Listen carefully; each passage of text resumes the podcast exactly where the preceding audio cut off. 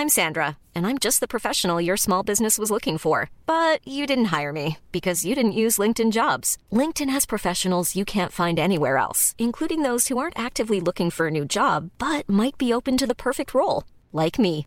In a given month, over 70% of LinkedIn users don't visit other leading job sites. So if you're not looking on LinkedIn, you'll miss out on great candidates like Sandra. Start hiring professionals like a professional. Post your free job on linkedin.com/people today.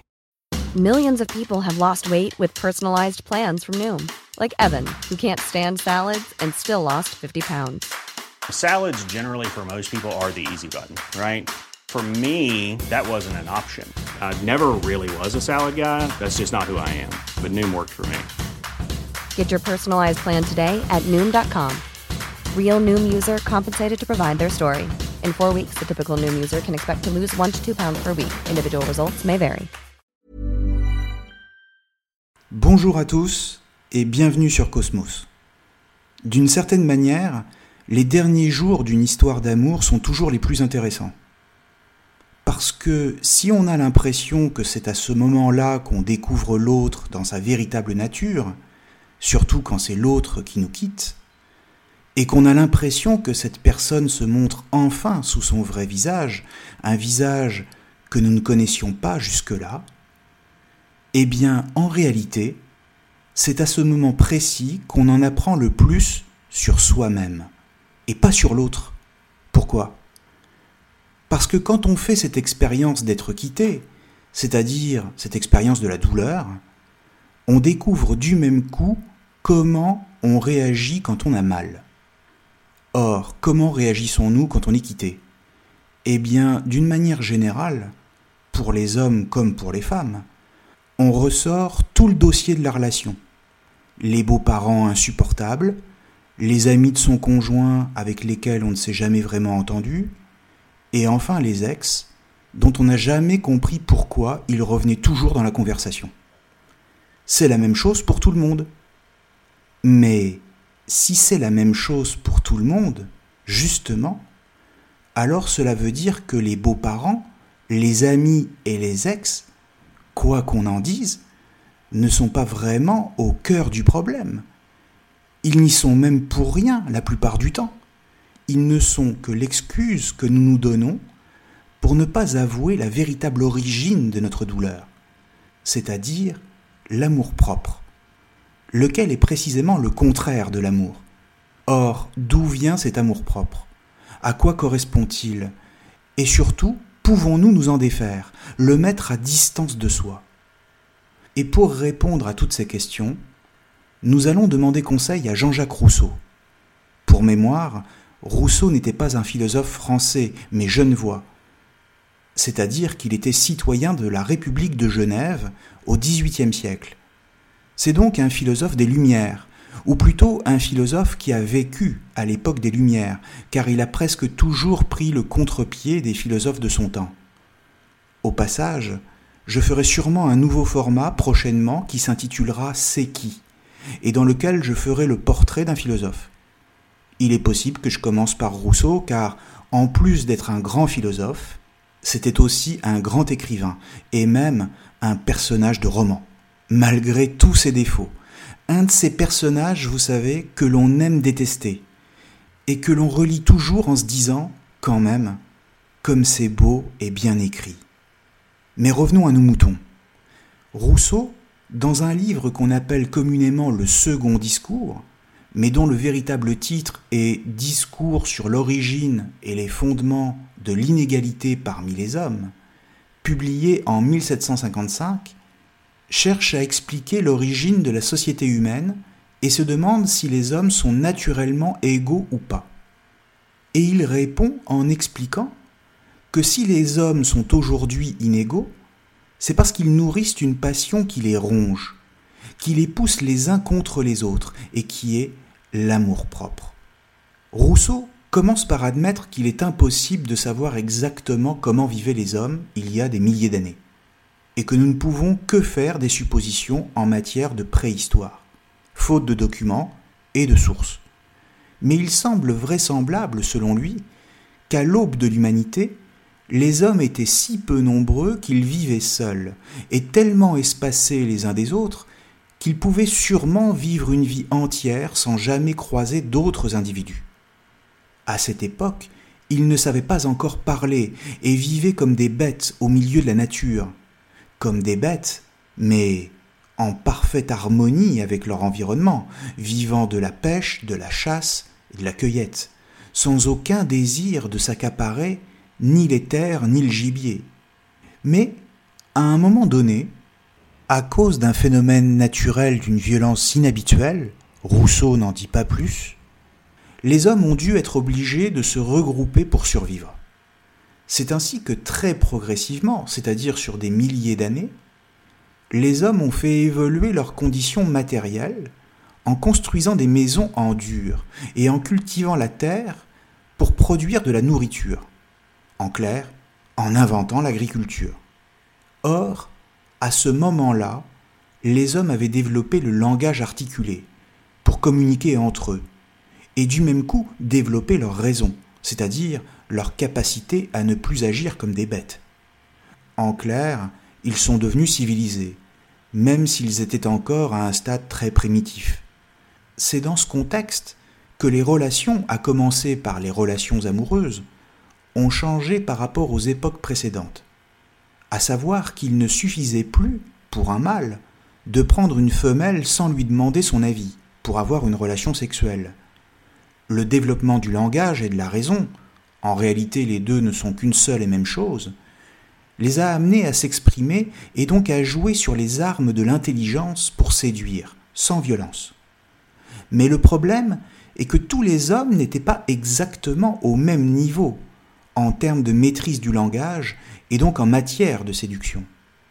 Et quand certains obtenaient facilement les faveurs de leur belle, les autres étaient exclus des relations amoureuses, ressentant du même coup un profond ressentiment lié à la comparaison avec les autres individus. Ce que les hommes d'il y a plusieurs milliers d'années ont ressenti pour la première fois, explique Rousseau, c'est le sentiment d'amour-propre lequel est toujours une blessure due à la comparaison.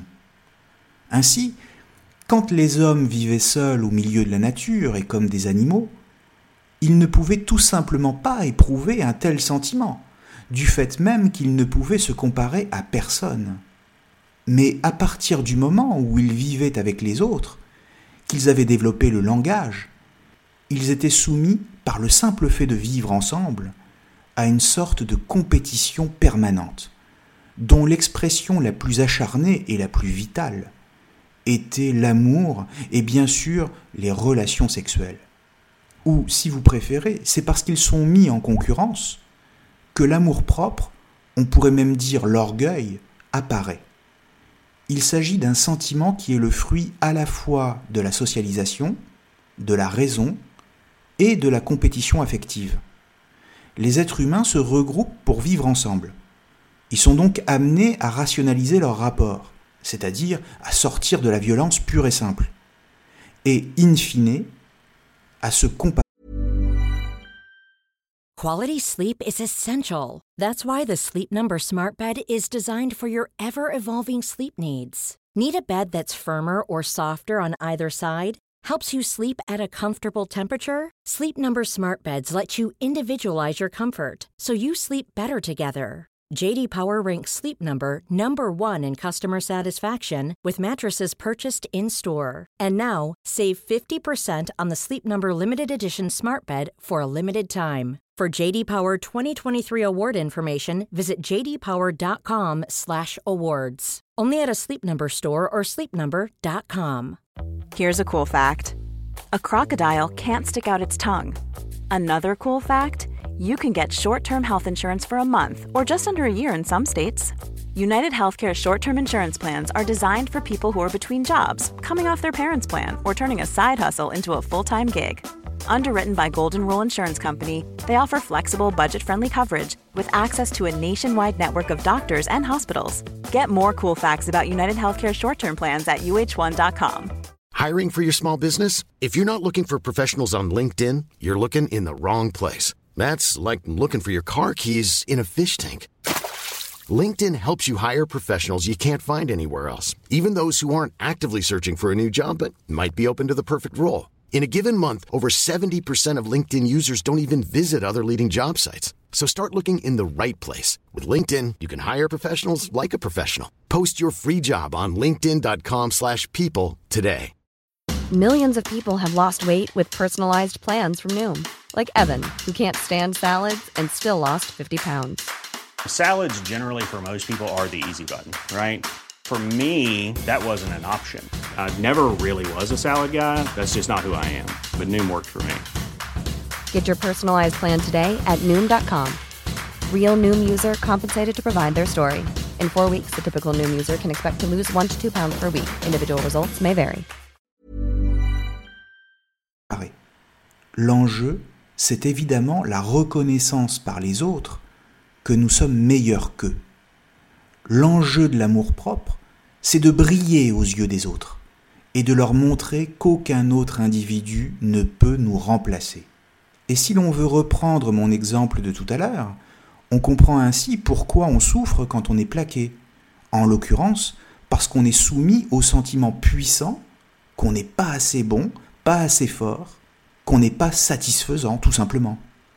Et que d'autres le seront plus que nous là où on a échoué, et avec la personne avec qui ça n'a pas marché. D'ailleurs, c'est amusant de constater que nous ne sommes pas si différents de l'homme ou la femme de la préhistoire. Amusant ou inquiétant, je ne sais pas, c'est à vous de voir. Ensuite, le thème de la reconnaissance, comme lutte entre les individus pour la domination symbolique, est lui aussi parfaitement éclairant quant à nos comportements. En l'occurrence, parce que nous voulons tous être reconnus pour nos talents et nos capacités. Je dis reconnaissance symbolique parce que la société tout entière sera ainsi fondée sur des repères, des marqueurs symboliques et sur une forme de prestige. Par exemple, l'argent, la popularité, le nombre d'amis sur Facebook, ce que vous voulez. Et à terme, cette reconnaissance symbolique conduit à la recherche de la reconnaissance politique, du moins chez certains hommes, parce que après l'enjeu de la reconnaissance, il y a celui de la domination. Là aussi, remarquons au passage le lien entre sexe et politique, dès que l'amour-propre apparaît. Ou si vous préférez, celui qui a le pouvoir est non seulement au-dessus des autres, mais il doit aussi être plus puissant sexuellement. De Louis XIV et même avant, à qui vous voudrez. Mais reprenons l'analyse de Rousseau, car celui-ci fait une distinction cruciale entre amour-propre et amour de soi. D'une manière générale, quand on entend ces deux termes, on a instinctivement l'impression que c'est la même chose et qu'ils sont synonymes. Pourtant, ce n'est pas le cas. Ils sont même très différents.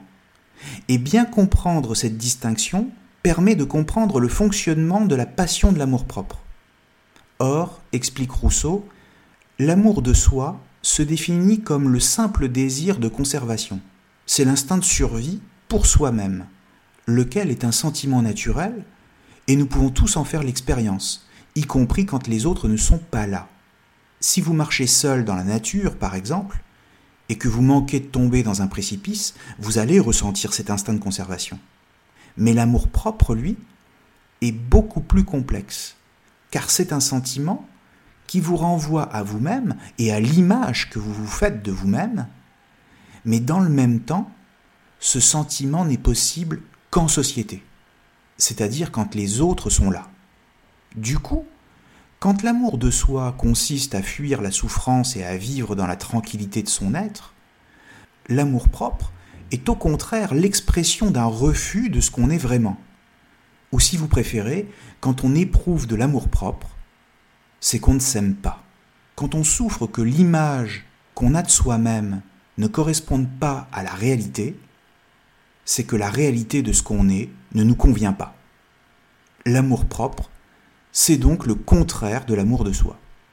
Et c'est très simple à comprendre en prenant l'exemple d'un enfant, c'est-à-dire de l'être qui est tout entier dans l'innocence et la spontanéité naturelle. Un enfant ne connaît pas l'amour propre. Il est libre parce qu'il ne se compare pas aux autres. Il est ouvert au monde et curieux des autres parce qu'il n'est pas dans la compétition sociale ou symbolique, et encore moins amoureuse. Voilà à quoi ressemble l'amour de soi. Mais quand l'enfant grandit, et qu'il commence à se comparer aux autres, alors il est renvoyé paradoxalement à lui-même et à ses propres doutes, parce qu'il sait qu'il sera jugé comme lui-même juge les autres. Il est devenu un adolescent. En passant d'une vie où la comparaison n'existait pas, à une vie sociale où le calcul pour briller aux yeux des autres est partout. Et comme il n'a presque jamais les moyens de briller, il souffre. D'ailleurs, il faut noter qu'autant l'amour-propre n'existe pas chez l'enfant, autant il n'y en a pas de plus fort que chez l'adolescent. Pourquoi? Précisément parce qu'en général, ce sont les adolescents qui s'aiment le moins eux-mêmes. D'une certaine manière, quand l'adulte éprouve de l'amour-propre, ce n'est pas tant qu'il est resté un enfant. Car on l'a compris, cela n'aurait aucun sens. C'est plutôt qu'il est resté un adolescent.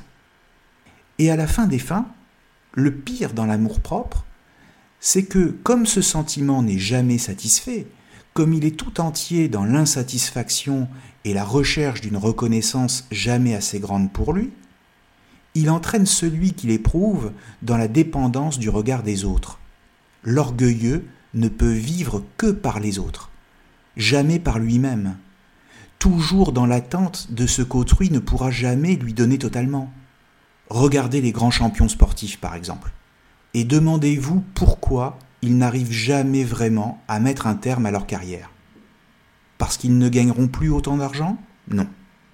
Parce qu'ils ne pourront plus jamais rien gagner? Non plus. Non. C'est plutôt parce que les regards se tourneront désormais vers quelqu'un d'autre. C'est vrai pour le champion sportif, c'est vrai aussi pour l'amoureux plaqué. Mais à plus large échelle, il faut comprendre que si l'amour-propre est le fruit de la socialisation des hommes, c'est-à-dire du fait qu'ils vivent ensemble en société, l'amour-propre constitue tout autant le risque de voir cette société sombrer dans la violence et se détruire elle-même dans l'affrontement des hommes qui la composent. L'amour-propre est à la fois la conséquence inévitable de la vie sociale et dans le même temps le rappel permanent de la possibilité de disparition de toute société. Elle est l'origine même du malheur social de toute mauvaise foi et de toute injustice. On peut même dire que par l'amour-propre, la société sécrète par elle-même les conditions de sa propre disparition. Dès lors, pour échapper à la destruction sociale, les hommes doivent mettre en place des mécanismes pour masquer l'amour-propre, comme par exemple la politesse ou l'éducation, lesquels auront pour objet de cacher le ressentiment. Autrement dit, si l'amour-propre est inévitable en société, alors les hommes doivent apprendre à feindre, à faire semblant qu'ils s'estiment. Or c'est précisément ce que Rousseau ne peut supporter et ne veut pas admettre. En ce sens, il a horreur de tricher, de masquer ses véritables sentiments. Et cela à tel point qu'il en perdra ses meilleurs amis et ne pourra plus supporter la compagnie de personne. Le rejet chez Rousseau de tout jeu social confine, il faut le dire, à un orgueil et à un amour-propre que par ailleurs il cherche à dénoncer chez les autres. Et il faut dire ici que refuser les conséquences de la vie en société et des nécessaires moyens pour rendre la vie avec autrui plus supportable peut vite se révéler un amour-propre au carré.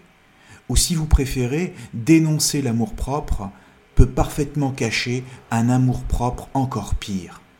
S'en libérer est donc un défi fondamental pour la philosophie morale et politique, mais surtout un enjeu crucial pour quiconque veut mener sa vie de façon libre et vivre une vie vraiment satisfaisante.